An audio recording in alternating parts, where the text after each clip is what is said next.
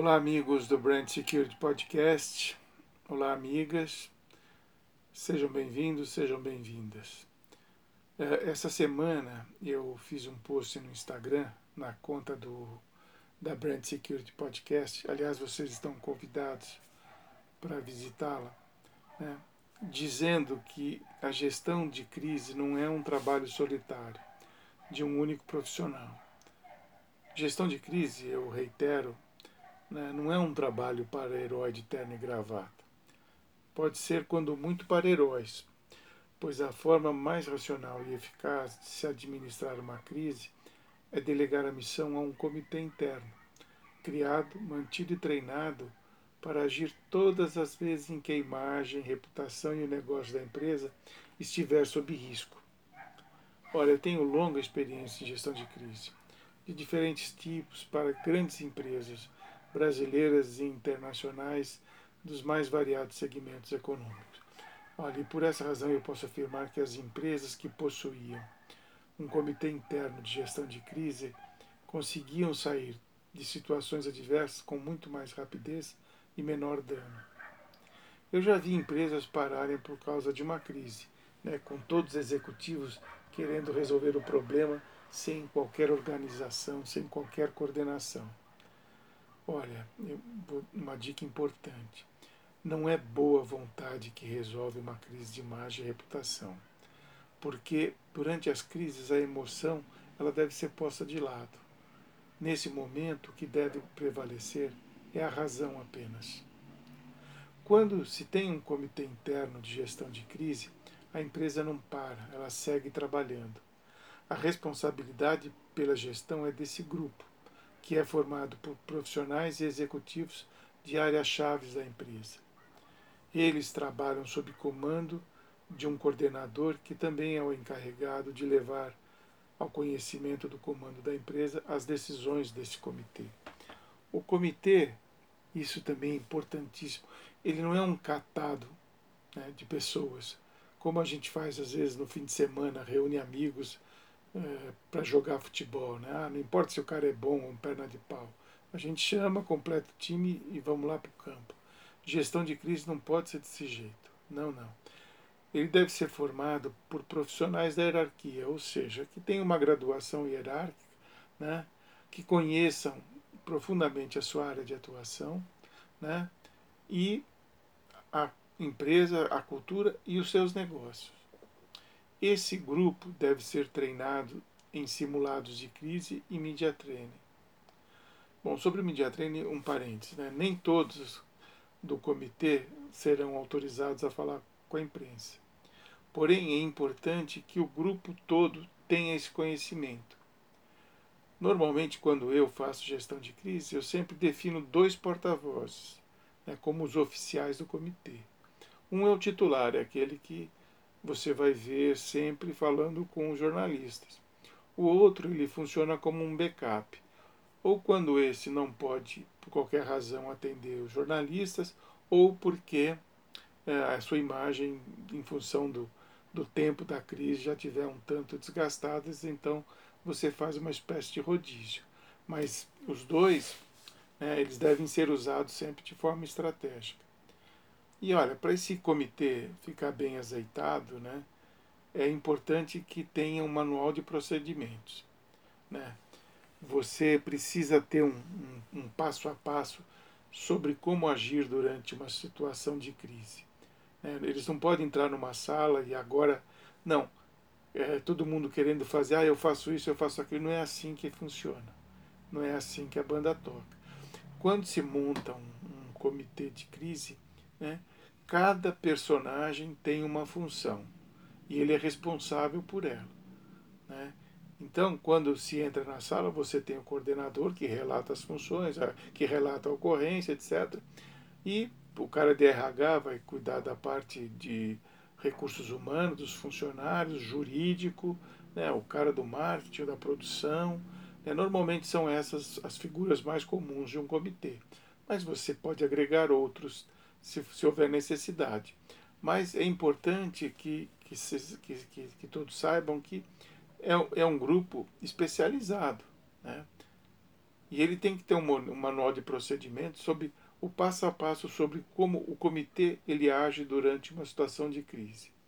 Além desse, tem que ter um, um manual de mensagens, né, com os statements principais da empresa, tanto de seus pontos fortes como de seus pontos fracos. Né? É importante que o cara, que o porta-voz já tenha definido um, uma, um, um statement sobre como lidar com uma situação frágil da empresa, né, de maneira a preservá-la. Né? E, logicamente, os pontos fortes para exaltar as qualidades, etc. etc. E ainda, né, isso é muito importante, um, um, amplo questions and answer né, para cada issue sensível da empresa. Né? Esse perguntas e respostas, né, é, ele é extremamente importante porque ele ajuda muito o porta-voz. Né? Quando você analisa a empresa, né, os seus pontos fracos e os seus pontos fortes, né, sobretudo os fracos, você olha ali, você como jornalista, que pergunta você faria? Né? Então, dá para você encaminhar boa parte do possível questionamento da imprensa e preparar respostas que procurem preservar a imagem e a reputação da empresa. Né? Então, isso daí é de uma, de uma, de uma contribuição extremamente importante para o comitê. Agora, precisa ter um jornalista bom, né? um cara que tenha sensibilidade, que ele enxergue o todo. E quando se faz gestão de crise, não é só o presente que importa. O passado ele tem um papel fundamental, porque muitos jornalistas chegam à empresa já sabendo de antecedentes da empresa. Né? Então a gente não tem que se focar só naquilo que aconteceu. Aquilo que muitas vezes aconteceu e é o foco da atenção de todos e que teve a força para atrair atenção externa, né, da mídia, etc., de outros públicos possivelmente, né? Isso, aquilo não acontece por acaso. Então, é, é, normalmente é importante você resgatar a história da empresa e saber se existe alguma coisa relativa àquele acontecimento, porque a, empresa, a imprensa sempre vai perguntar.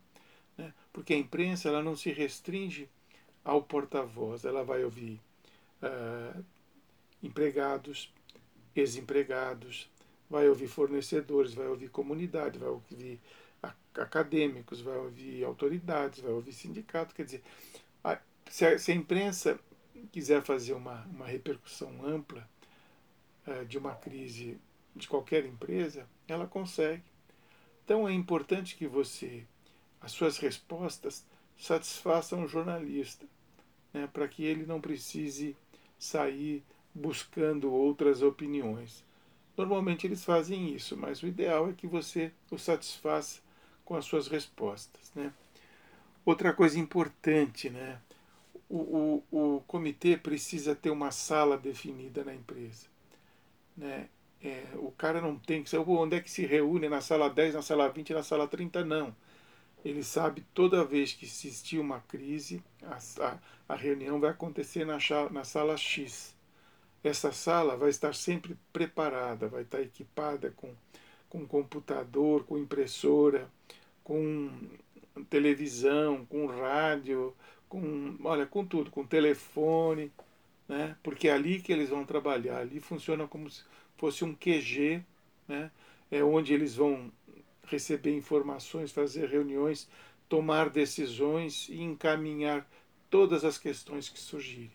Então essa sala precisa ser definida previamente e bem equipada.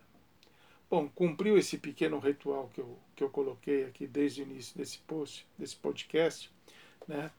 No mais, é treinamento, treinamento e treinamento. O treinamento do comitê é um treinamento simulado. Né? Cria-se uma crise, né? você expõe essa crise para o comitê e esse comitê ele é estressado né, com os públicos possíveis que, que, que, que eles poderiam encontrar uma crise real. Então é autoridade, é acadêmica. Então, o pessoal que forma o grupo, que prepara o treinamento, ele assume diferentes papéis e vai estressando esse comitê né, que tem que sair, tem que seguir o manual né, e conseguir saídas de forma que a reputação da empresa e os seus negócios sejam preservados. Né? Olha, esse treinamento de, de crise ele é muito bom né? e o resultado é sempre fantástico. Tá? Então, o, o, o ritual é mais ou menos esse. Sabe, eu sou um, um fanático por, por comitê de gestão de crise. Né? Eu, todas as vezes em que tive oportunidade de trabalhar com comitês internos de gestão de crise, olha, o trabalho fluiu, os resultados foram sempre muito positivos, né? porque é, essas pessoas ficam focadas, né? elas esquecem por hora, né? ou às vezes por dia, né? por dias, do, do, do, das suas atividades cotidianas né, na empresa para se concentrar em resolver esse problema que não, não raro é, é grave né, e pode trazer danos sérios. Né? A gente sabe de, de crises assim que trouxeram danos terríveis para as empresas. Então, quando se tem um comitê, olha, é muito mais fácil é, fazer a gestão, né? porque do comitê raramente se escapam detalhes. Né? Então, eles têm atenção de tudo e isso é muito bom. Tá? Então, quando vocês forem fazer uma gestão de crise, ou se vocês estiverem numa empresa, é, sugiram a criação de um comitê se eles não tiverem, porque é a melhor forma de se gerir uma crise. Tá bom? Até a próxima. Obrigado pela atenção de sempre.